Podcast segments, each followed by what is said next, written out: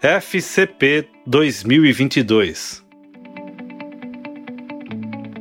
Como vencer o maligno? Mas, se eu expulso os demônios pelo Espírito de Deus, logo é chegado a vós o reino de Deus.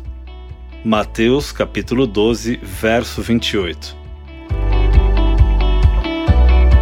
Nós não costumamos evidenciar em nossas vidas o inimigo de nossas almas, o maligno, Satanás.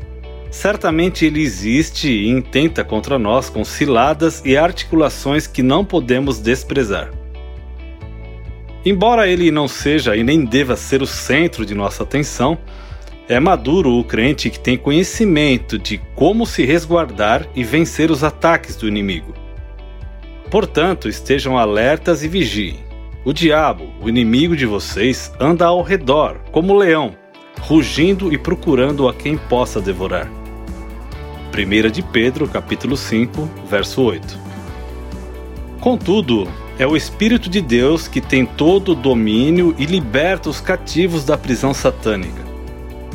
É o nome de Jesus que dá poder para expulsá-lo.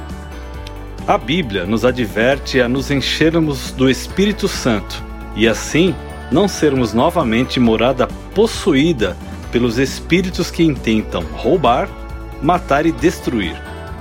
Em Cristo somos mais que vencedores. Experimentamos em nossa vida situações que podem nos deixar atribulados, mas não angustiados, perplexos, mas não desanimados, perseguidos, mas não desamparados, abatidos, mas não destruídos. Como o corpo de Cristo, a Igreja Unida é arregimentada para combater o bom combate.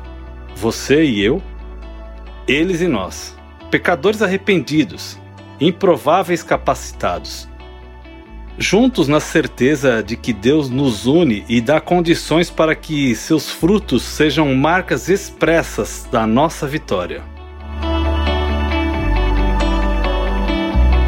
Nossa vitória vem de Deus e o enchimento do espírito é a estratégia prioritária nessa guerra espiritual.